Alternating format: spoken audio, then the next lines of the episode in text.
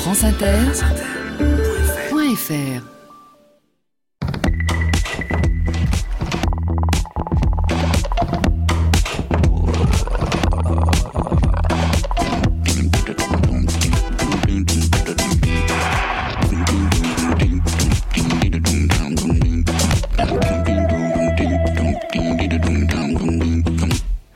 Bonjour à tous. Sur les épaules de Darwin, sur les épaules des géants. Se tenir sur les épaules des géants et voir plus loin, voir dans l'invisible, à travers l'espace et à travers le temps.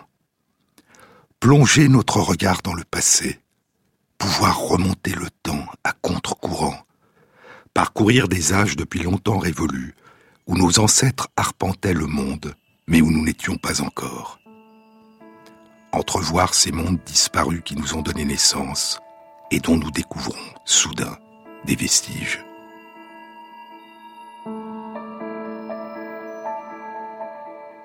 Un il était une fois dont personne n'a pu nous transmettre le récit. Un il était une fois dont nous sommes désormais les seuls narrateurs.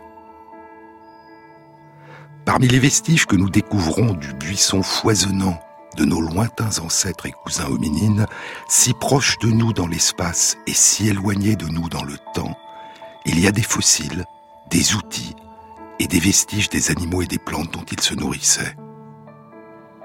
Et parfois persistent aussi, dans les profondeurs des sols où le temps les a enfouis, des empreintes de leurs pas. Ces traces de pas qui nous permettent de les entrevoir si près de nous, marchant à nos côtés, longtemps, très longtemps avant notre naissance, en un temps où ils étaient les seuls êtres humains, ou presque humains, à arpenter le monde. À la mi-décembre 2016, une étude était publiée dans eLife. Elle apportait un complément surprenant à une découverte spectaculaire qui datait d'il y a près de 40 ans. Des empreintes de pas de nos lointains ancêtres ou cousins les plus anciennes empreintes de pas qui étaient découvertes à ce jour sur le sol de l'Aïtoli. L'Aïtoli est un nom de fleur qui désigne des fleurs rouges, des lys rouges dans la langue du peuple Maasai. L'Aïtoli, le lieu des lys rouges, est situé en Afrique de l'Est, au nord de la Tanzanie, aux confins sud des plaines de Serengeti et à la limite ouest de la faille de la vallée du Grand Rift est-africain. Dans l'aire de conservation de Ngorongoro, une splendide région de montagnes et de plaines d'origine volcanique. Il y a, tout près du site de l'Aitoli, le cratère du mont Ngorongoro, considéré comme l'une des sept merveilles naturelles de l'Afrique. C'est la plus grande caldeira du monde qui s'est formée à la suite de l'explosion et de l'effondrement sur lui-même d'un volcan il y a deux à trois millions d'années. Et l'exploration du site de l'Aitoli a une longue histoire qui commence il y a plus de 80 ans.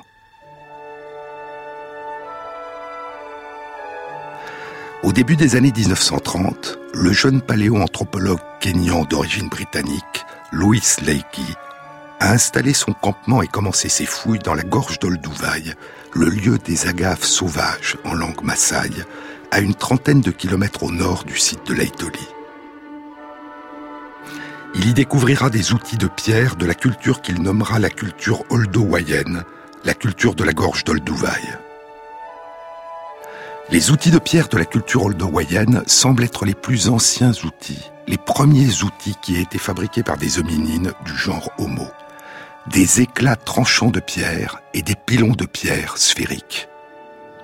Les plus anciens vestiges à ce jour de la culture oldowayenne, des outils datant d'il y a 2 600 000 ans, seront découverts plus tard en Éthiopie, sur le site de Gona.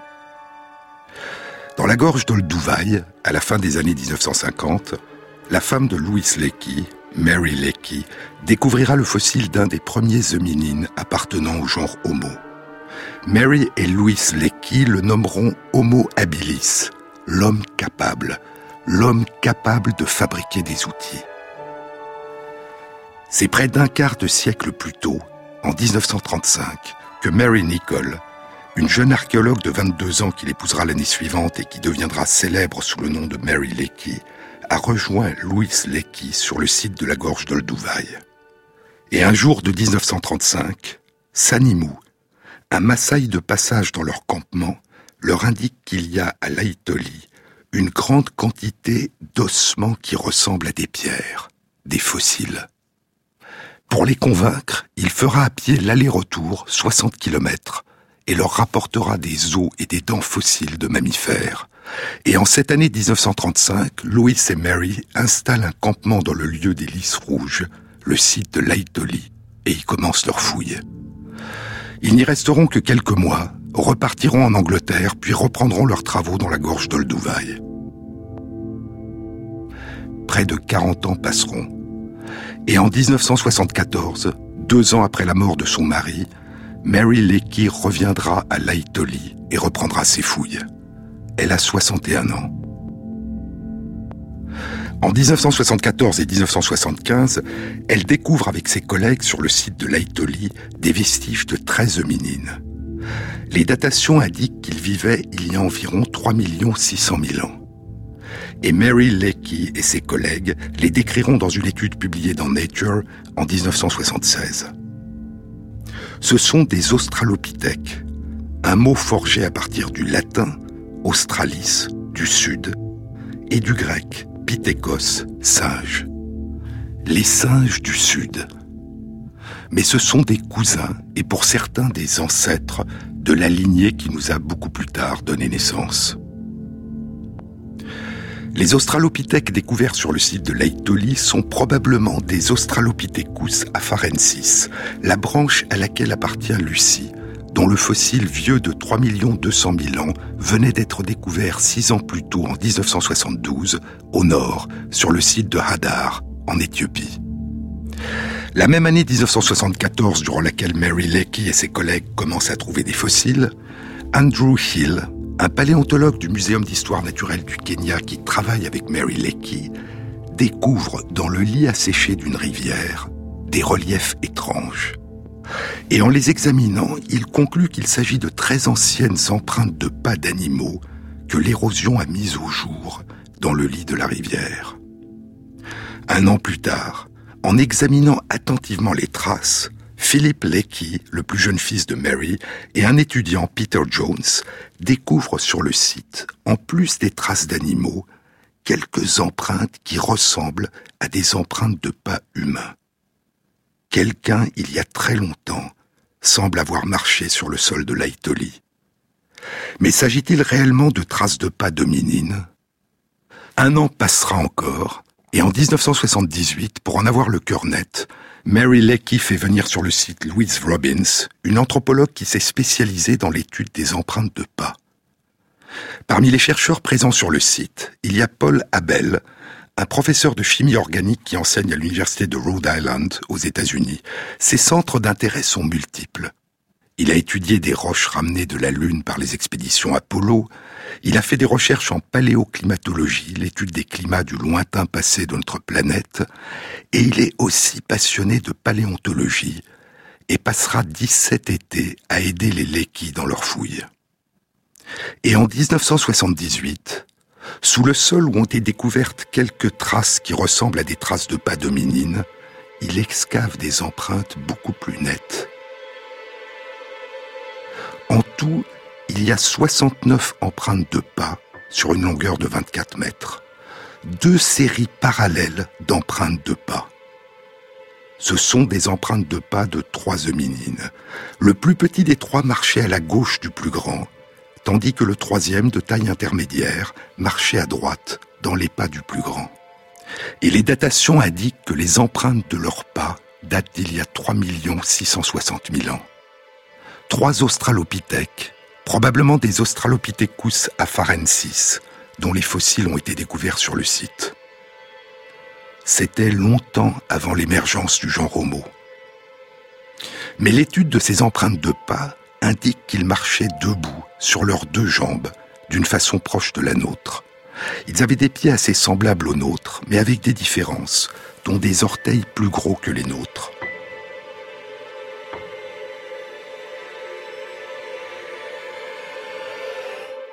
Ce sont les plus anciennes traces de pas de nos ancêtres ou cousins découvertes à ce jour. À cette époque ancienne, l'Aïtoli et ses environs étaient une savane, avec peu de points d'eau durant la plus grande partie de l'année. Un jour, il y a 3 660 000 ans, une éruption volcanique vient de laisser sur le sol une couche de cendres grises. Puis de fortes averses transforment les cendres en boue, en une sorte de ciment frais.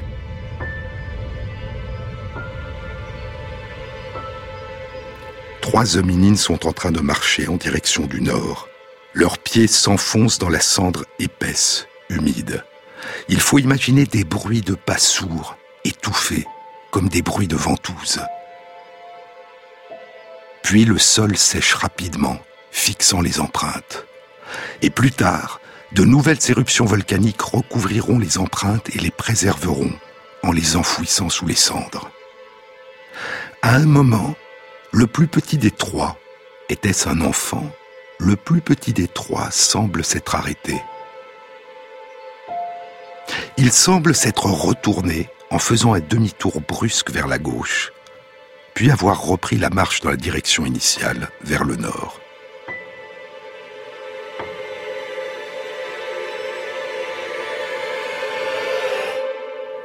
Est-ce un moment de panique? Une éruption volcanique est-elle en cours? Le ciel est-il soudain noir de cendres? Y a-t-il tout près des écoulements de lave, du feu, des projections de magma? Il semble que non. Parce qu'il y a tout près d'eux, dans la même couche de cendres volcaniques sur laquelle ils avancent, des traces de pattes d'oiseaux qui continuent leur chemin.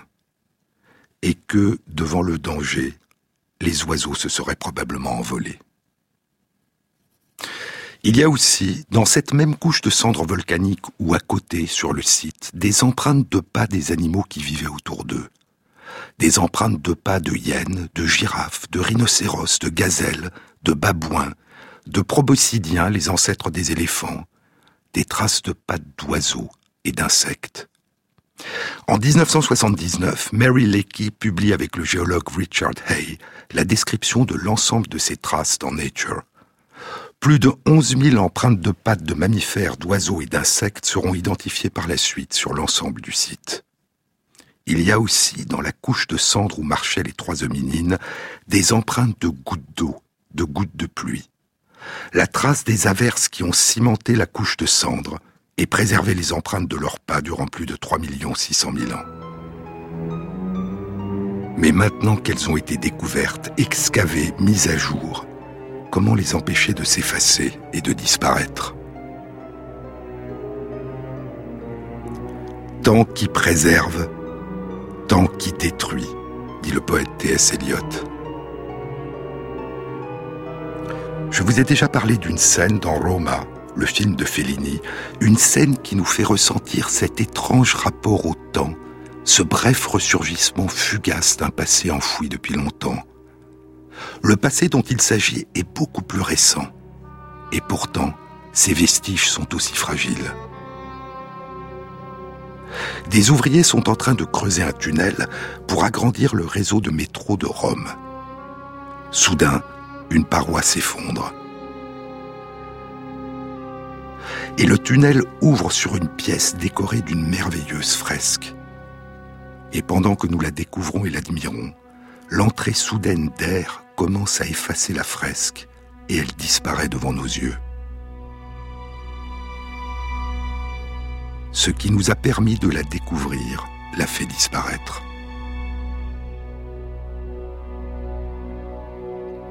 Durant les 36 ans qui suivront la découverte de Paul Abel, Mary Leakey et leurs collègues, différentes approches seront entreprises pour tenter de préserver les 69 empreintes de pas du site de l'Aitoli. Et parfois, Tenter de préserver ce qui a été mis au jour peut permettre de découvrir ce dont on ne soupçonnait pas l'existence. En 2014, Fidelis Massao, du département d'archéologie de l'université de Dar es Salaam, en Tanzanie, est en train de participer à l'initiative la plus récente de préservation de ces fragiles et précieuses empreintes. Et 18 ans après la mort de Mary Leakey, 10 ans après la mort de Paul Abel, un jour du mois d'octobre de l'année 2014, soudain, Fidelis Massao fait une découverte. Elle sera publiée deux ans plus tard, à la mi-décembre 2016.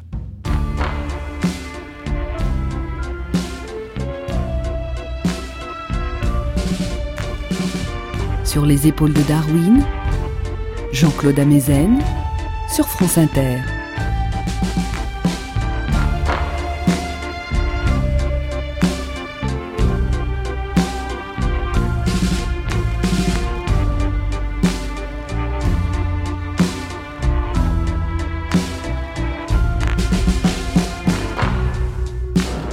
C'est l'heure où tout le monde est vieux.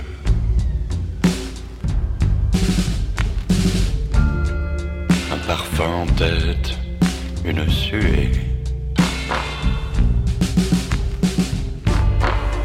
Le son du variateur quand la lumière faiblit. Ça ne vous dit rien? Ça ne vous rappelle rien?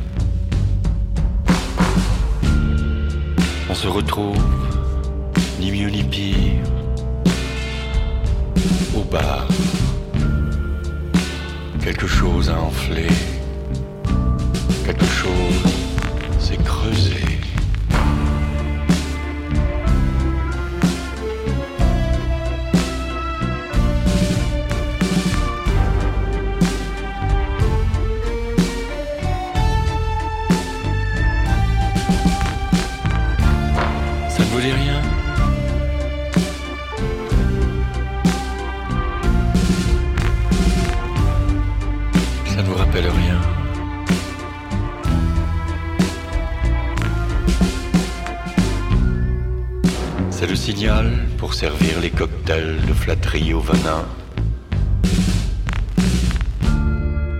Quant à moi, merci bien, je ne bois rien. Que des liqueurs abstraites, produites à l'œil par magie blanche. Mais vous, vous reprendrez bien une petite coupe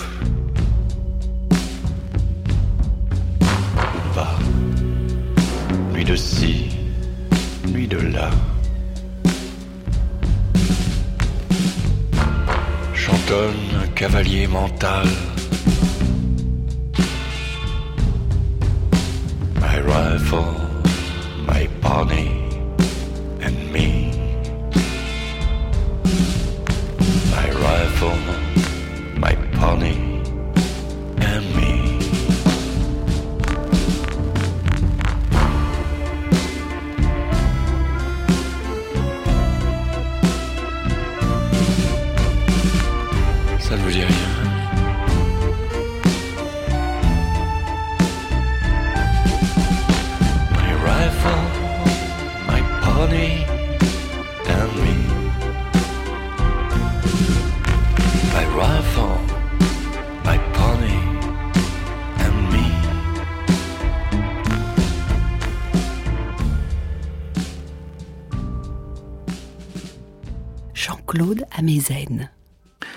Initialement, pour tenter de préserver ces empreintes de pas, vieilles de 3 660 000 ans, qu'ils avaient découvertes en 1978 dans la cendre volcanique du site de Laetoli, Mary Leakey et ses collègues les avaient recouvertes de terre.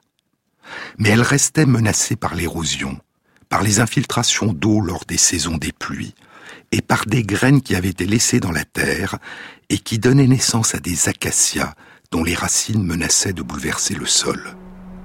Une quinzaine d'années plus tard, en 1995, des spécialistes de la conservation des objets d'art du Getty Conservation Institute à Los Angeles sont recrutés pour préserver les empreintes de pas.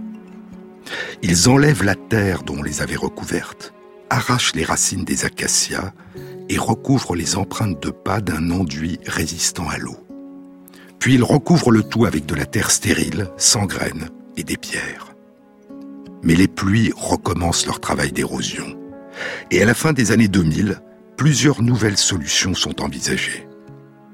L'une, proposée par Charles Musiba, un anthropologue tanzanien qui travaille à l'Université du Colorado aux États-Unis, est de construire un musée sur place, sur le site de Laitoli, autour des empreintes de pas. Mais la difficulté est d'entretenir et de protéger un musée sur le site qui est à très grande distance de toute ville. L'autre solution, plus radicale, proposée par Tim White de l'Université de Californie à Berkeley et ses collègues, consiste à découper le sol dans lequel sont imprimées les traces de pas et à transporter cette portion de sol dans le musée d'une grande ville de Tanzanie, Dar es Salaam ou Arusha. En 2008, le département des antiquités de Tanzanie a choisi. Un musée sera construit sur place à Laitoli autour des empreintes de pas, sans les déplacer. Des travaux préparatoires à la construction du musée sont entrepris sur le site et Fidelis Massao, du département d'archéologie de l'université de Dar es Salaam en Tanzanie, participe à ces travaux. Tenter de préserver ce qui a été découvert, je vous le disais tout à l'heure, peut aussi parfois permettre de découvrir ce dont on ne soupçonnait pas l'existence. Et un jour du mois d'octobre de l'année 2014, en creusant une tranchée, Fidelis Massao découvre soudain une nouvelle empreinte de pas dominine. Elle se révèle faire partie d'un ensemble de 12 empreintes de pas au long de 32 mètres. Puis il découvre des empreintes de pas d'un autre hominine. Et à la mi-décembre 2016, la découverte est décrite dans une étude publiée dans eLife. L'étude a été réalisée par Fidelis Massao en collaboration avec Marco Kerin du département de physique et de géologie de Pérouse et de l'université La Sapienza à Rome et des chercheurs de plusieurs universités d'Italie.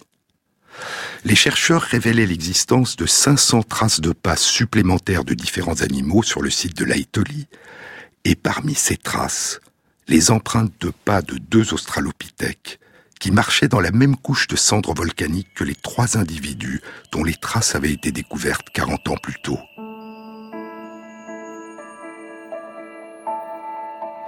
Ils marchaient à 150 mètres de distance des trois autres. Ils marchaient dans la même direction et à la même vitesse de marche, estimée entre 1,5 et 3 km à l'heure, suivant la méthode d'analyse utilisée. Les chercheurs pensent qu'ils faisaient partie d'un même groupe qui avançait ensemble dans la même direction.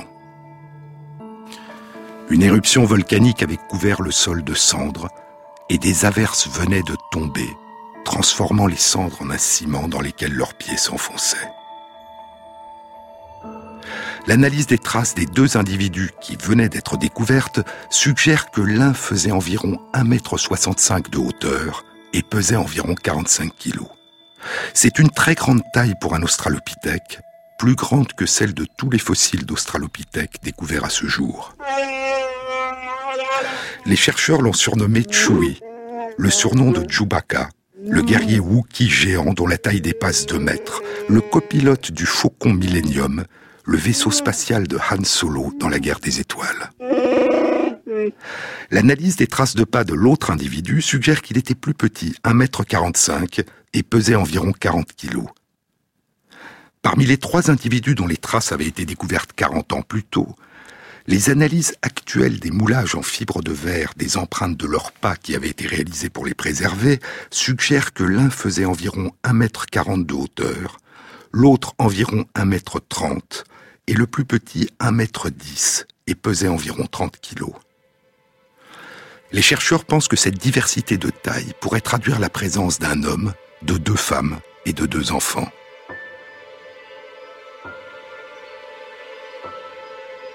Où allait-il? D'où venait-il? S'agissait-il d'une même famille? Se parlait-il en marchant? Et si oui, dans quelle langue?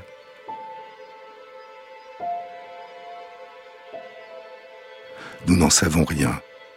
Nous ne pouvons que tenter de les imaginer. Ce sont les plus anciennes empreintes de pas de nos lointains ancêtres ou cousins hominines. Il n'y a pas d'autres empreintes de pas d'Australopithèques qui aient été découvertes à ce jour.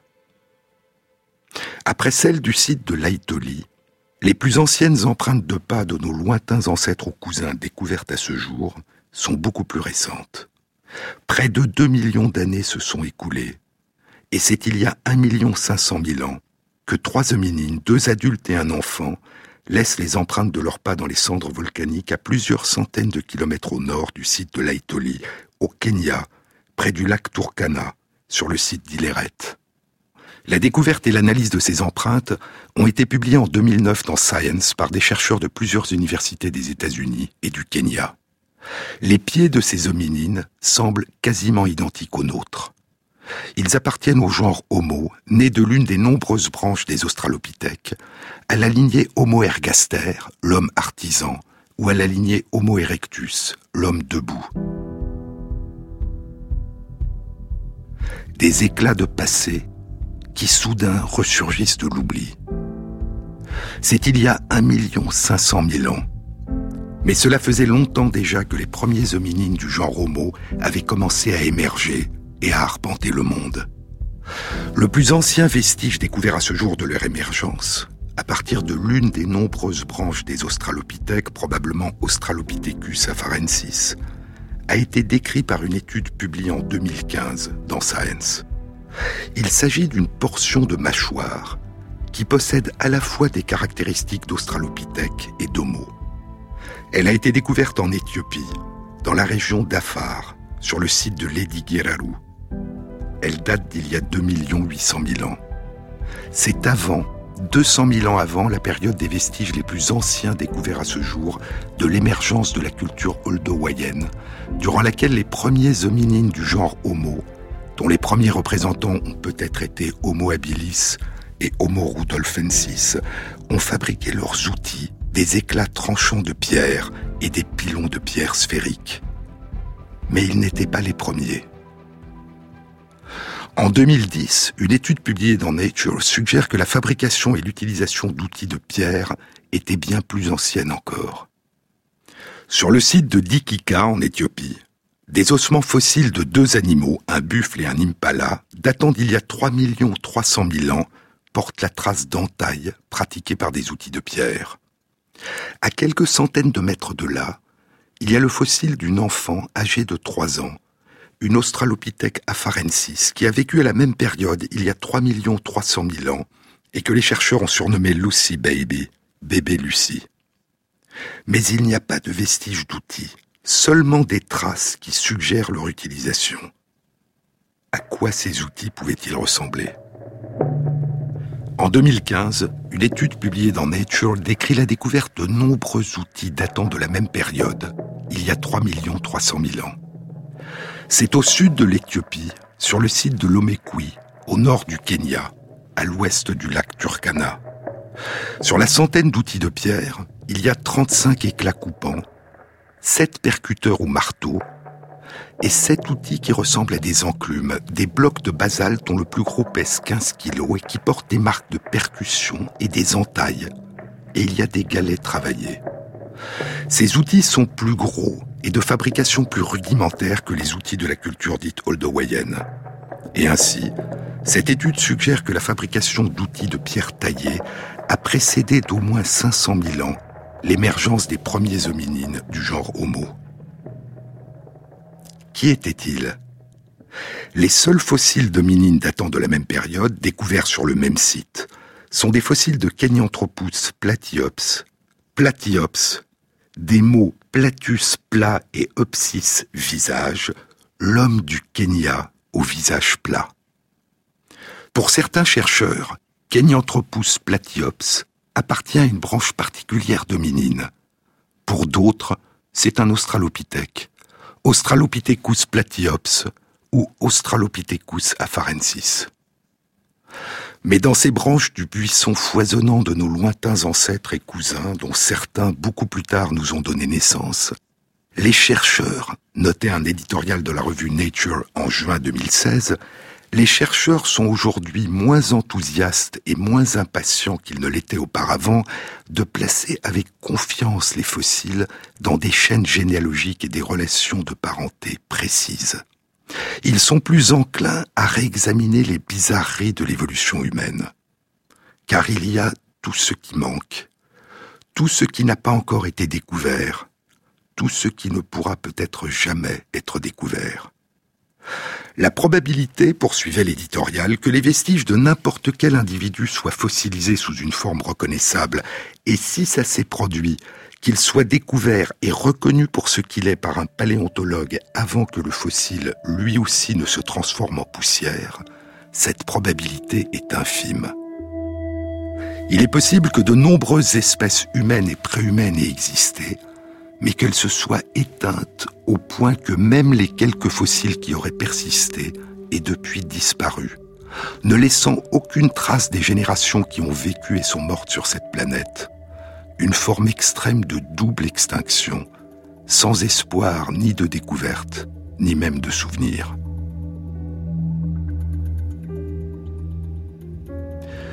Les fossiles des lignées de nos lointains ancêtres et cousins préhumains et humains sont rares. Et étant donné le nombre de membres de ces lignées qui ont dû vivre autrefois, le pourcentage de ceux que l'on retrouve sous forme de fossiles doit être très proche de zéro. Et les études récentes d'ADN humain fossile et d'ADN humain d'aujourd'hui ont renforcé cette notion, continua l'éditorial. Le recueil et l'analyse, publié en 2012, de l'ADN complet de la totalité des gènes d'une lignée dominine jusque-là entièrement inconnue, les hommes et les femmes de Denisova, à partir d'un morceau de phalange fossile de la taille de deux grains de riz, découvert dans la grotte de Denisova en Sibérie et datant d'il y a 50 000 ans, a constitué un extraordinaire exploit, non seulement en raison de la découverte elle-même, mais aussi en raison de ses implications.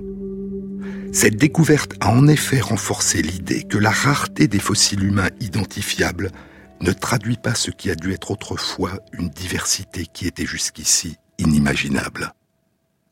Ces anciens cousins humains ont laissé de leur passage des signes aussi fugaces et énigmatiques que le chat de Cheshire d'Alice au pays des merveilles, s'effaçant lentement, dont il ne reste que le sourire suspendu, jusqu'à ce que le sourire, à son tour, disparaisse. Is there a light you have inside you? Can't touch? A looking glass can only show you so much. Follow the signs, slowly but steady. Don't rush. The day will come when you're ready. Just trust. Dancing on the astral plane, holy water cleansing rain, floating through the stratosphere. Round me you see so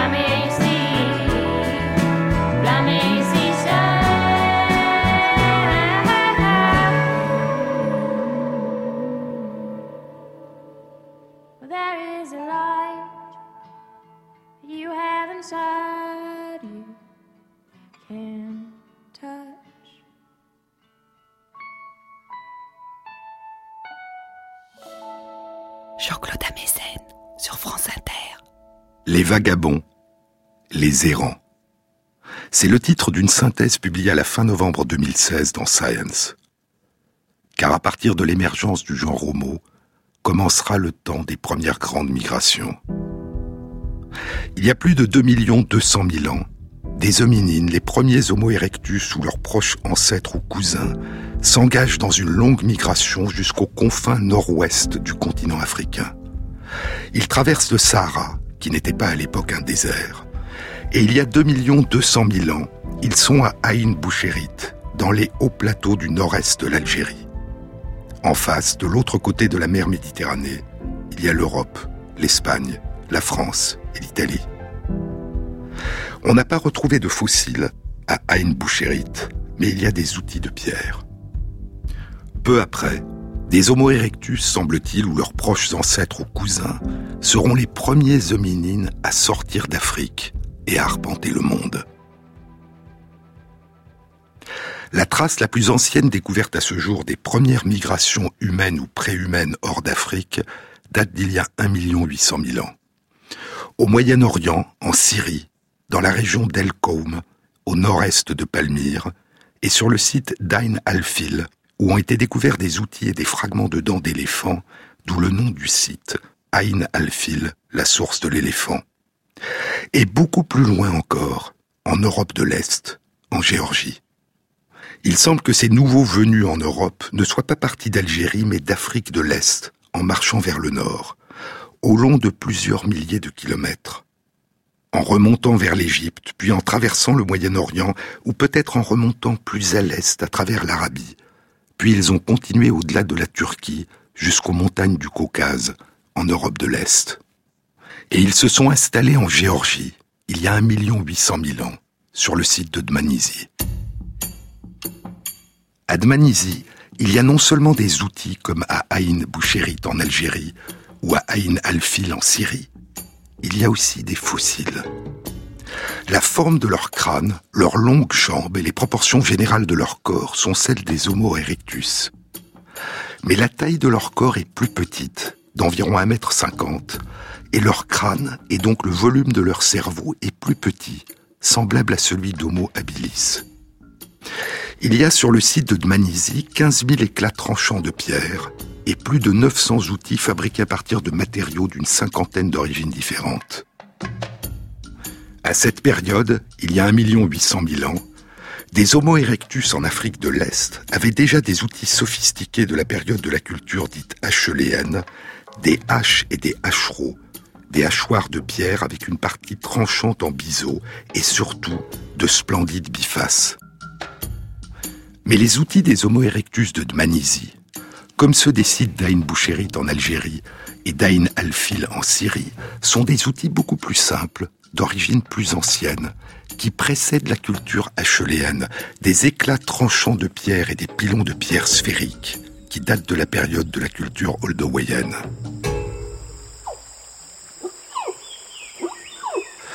Dans la région de Dmanisi, non loin des fossiles d'hominines, il y a des fossiles d'autruches, de girafes, de félins à dents de sabre, de loups, d'ours et de hyènes qui avaient la taille de lions.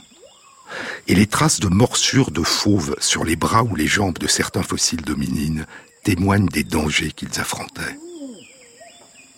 Cent mille ans plus tard, il y a près de 1 700 000 ans, les migrants ont accompli un immense périple et sont en Asie du Sud-Est.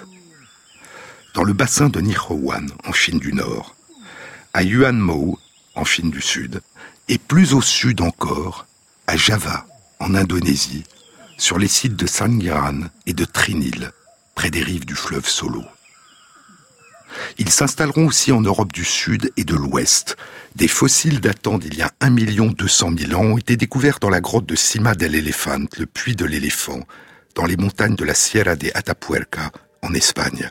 Et des outils et des traces de pas datant d'il y a 800 000 ans ont été découverts sur les côtes du sud-est de l'Angleterre. Mais sur l'ensemble de ces sites, à travers l'Europe et l'Asie, il n'y a aucune trace slabs de domestication du feu. Aucun foyer permettant la protection contre les prédateurs, contre le froid et l'humidité, permettant la lumière et la cuisson des aliments. Les nuits dans les cavernes sont sombres, sans lumière, froides. À l'extérieur, seule la lune la nuit, quand le ciel n'est pas couvert de nuages, apporte de la lumière. Mais ailleurs, loin de là, en Afrique, il y a déjà des traces qui suggèrent la possibilité d'une origine plus ancienne de la domestication du feu. Il y a peut-être 1 500 000 ans, au Kenya, sur les sites en plein air de Koubifora et de Kezowanja. Et la présence de foyers à une période comprise entre il y a un million d'années et il y a 500 000 ans est suggérée plus au sud, en Zambie, sur le site en plein air de Kalambo Falls. En Afrique du Sud, dans les cavernes de Swartkrans et de Vonderwerk, et très loin de là, en Chine, près de Pékin, sur le site de Zhou Mais les premières traces indiscutables et plus anciennes découvertes à ce jour de domestication du feu datent d'il y a 750 000 ans. Des foyers, du charbon de bois, des aliments cuits et des pointes de silex durcis au feu sur le site de Gesher Benot Yaakov en Israël, dans la partie nord de la vallée du Jourdain, sur les rives du lac de la Houla. Puis, il y a 400 000 ans, les traces de domestication du feu deviennent plus fréquentes. Mais de nombreux sites à la même époque et plus tard encore ne montrent aucune trace d'utilisation du feu. Et ainsi, il est possible que dans différentes populations dominines, parfois séparées par d'immenses distances, sur différents continents, la capture ou la production puis l'entretien du feu ait émergé un grand nombre de fois de façon indépendante avant que son usage ne se répande. Toujours est-il que la domestication du feu, ce propre de l'homme que nous ne partageons avec aucun des animaux qui nous entourent, ce propre de l'homme est une invention des hominines. Une invention qui semble avoir émergé longtemps, très longtemps après l'invention des outils de pierre, mais qui précède de longtemps, d'au moins 550 000 ans, l'émergence des premiers hommes et femmes modernes en Afrique, il y a environ 200 000 ans. Il y a d'abord eu les outils de pierre, puis le feu, et il y a un autre propre de l'homme, l'art, qui a aussi probablement émergé chez les hominines. Mais ceci est une autre histoire.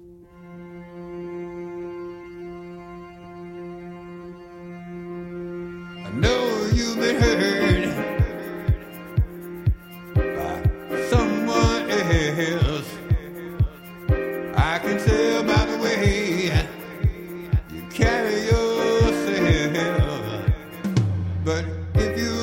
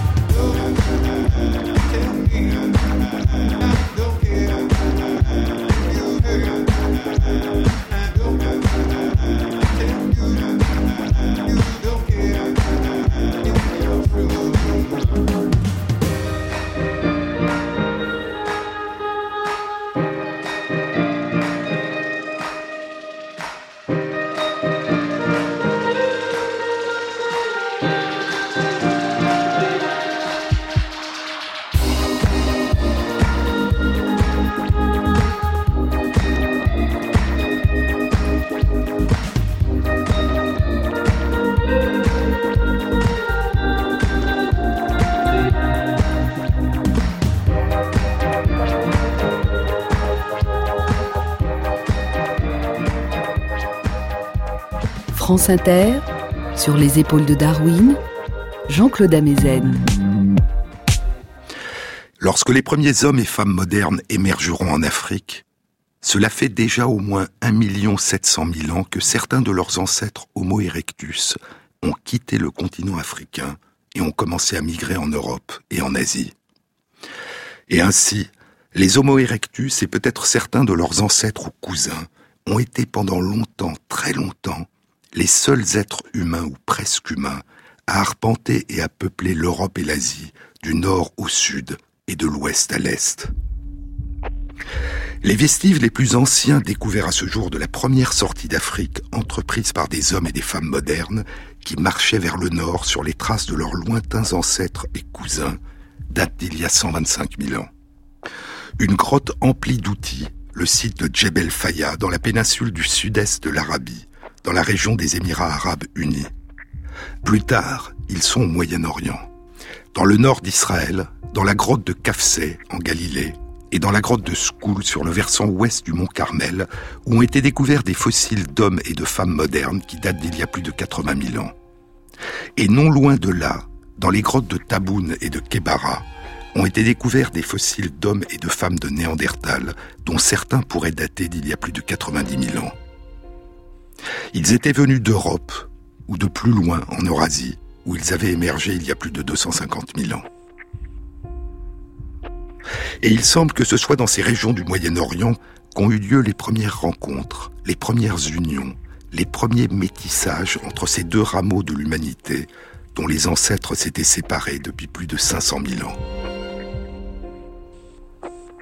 Plus tard, ils se rencontreront à nouveau de l'autre côté de la Méditerranée, à travers toute l'Europe jusqu'en Sibérie. C'est il y a environ 50 000 ans que des hommes et des femmes modernes ont quitté le Moyen-Orient et l'Anatolie, traversant la mer Égée ou le détroit des Dardanelles, et ont posé pour la première fois le pied en Europe, au sud-est de l'Europe. Progressivement, ils vont parcourir toute l'Europe du sud au nord et de l'est à l'ouest. La plus ancienne trace de leur présence en Sibérie date d'il y a 45 000 ans. Le plus ancien vestige de leur arrivée en Angleterre date d'il y a 42 000 ans. Puis, il y a 40 000 ans, dix mille ans après l'arrivée des premiers hommes et femmes modernes en Europe, les hommes et les femmes de Néandertal disparaîtront. Mais à la période où pour la première fois des hommes et des femmes modernes avaient posé le pied en Europe, il y a 50 000 ans, une autre migration, une immense migration, venait de s'achever. Très loin de là, à plus de 8000 kilomètres de distance du sud-est de l'Europe, à vol d'oiseau. Quittant la péninsule arabe ou le Moyen-Orient, des hommes et des femmes modernes s'étaient engagés vers l'Est, avaient longé les côtes de l'Inde, puis les côtes de l'Asie du Sud-Est.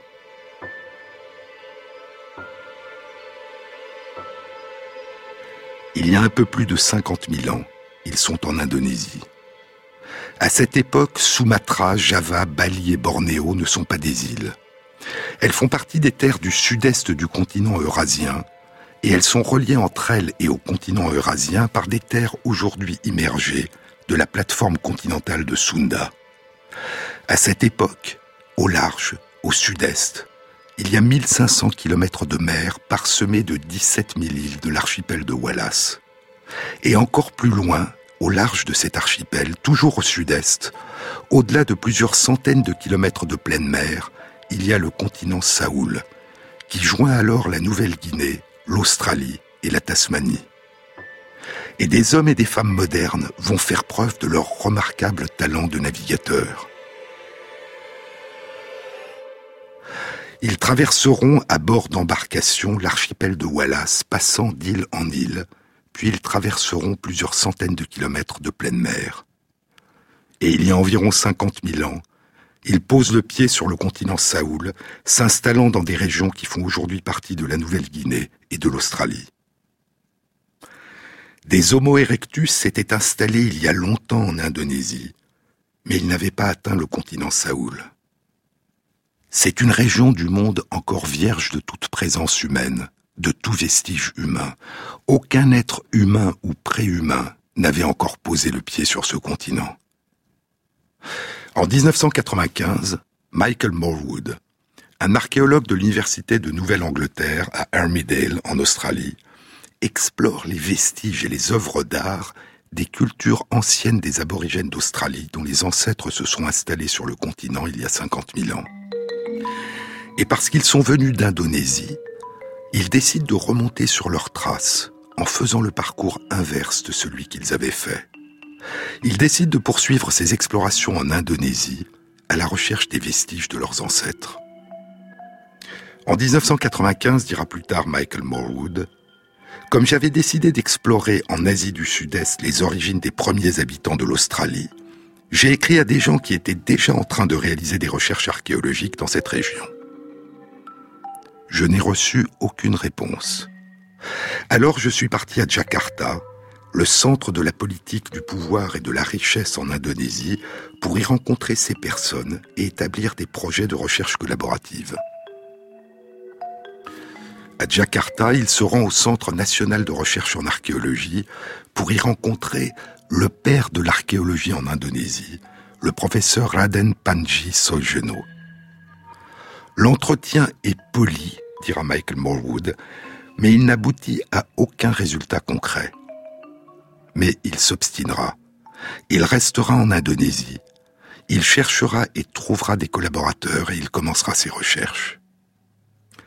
Trois ans plus tard, en 1998, il pénètre pour la première fois dans la caverne de Liangboa, la caverne froide, dans la langue des Mangarai. Une très grande caverne de calcaire fraîche et sèche, d'une longueur d'environ 50 mètres et dont le plafond est à 20 mètres de hauteur. Elle ressemble à une cathédrale, dira Morwood, un sol d'argile plat, avec de grands chandeliers et des cônes de stalactites suspendus au plafond. Des stalactites qui se sont effondrées, probablement en raison des tremblements de terre, jonchent le sol. Une éruption volcanique massive il y a environ 100 000 ans a empli la rivière de Limon qu'elle a déversée dans la caverne en couches dont l'épaisseur a atteint 11 mètres de haut. Et il y a 12 000 ans, une autre éruption volcanique massive a produit un énorme nuage de cendres qui s'est déversé sur la région et a entraîné le dépôt d'une nouvelle couche de limon blanc. Cinq ans passeront. Et avec ses collègues, en fouillant le sol de la caverne de Liangbois, ils feront une extraordinaire découverte. Une découverte entièrement inattendue, qui relancera les interrogations sur la diversité de nos lointains ancêtres et cousins, et sur le mystère de leur grande migration. Une découverte profondément étrange que je vous raconterai dans une prochaine émission.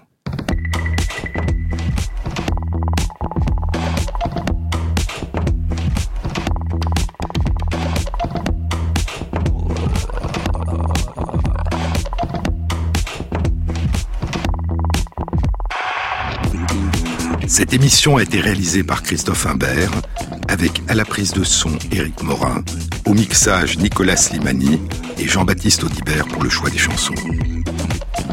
Et merci à Christophe Magère qui intègre sur la page de l'émission, sur le site franceinter.fr, les références aux articles scientifiques et aux livres dont je vous ai parlé. Bon week-end à tous, à samedi prochain.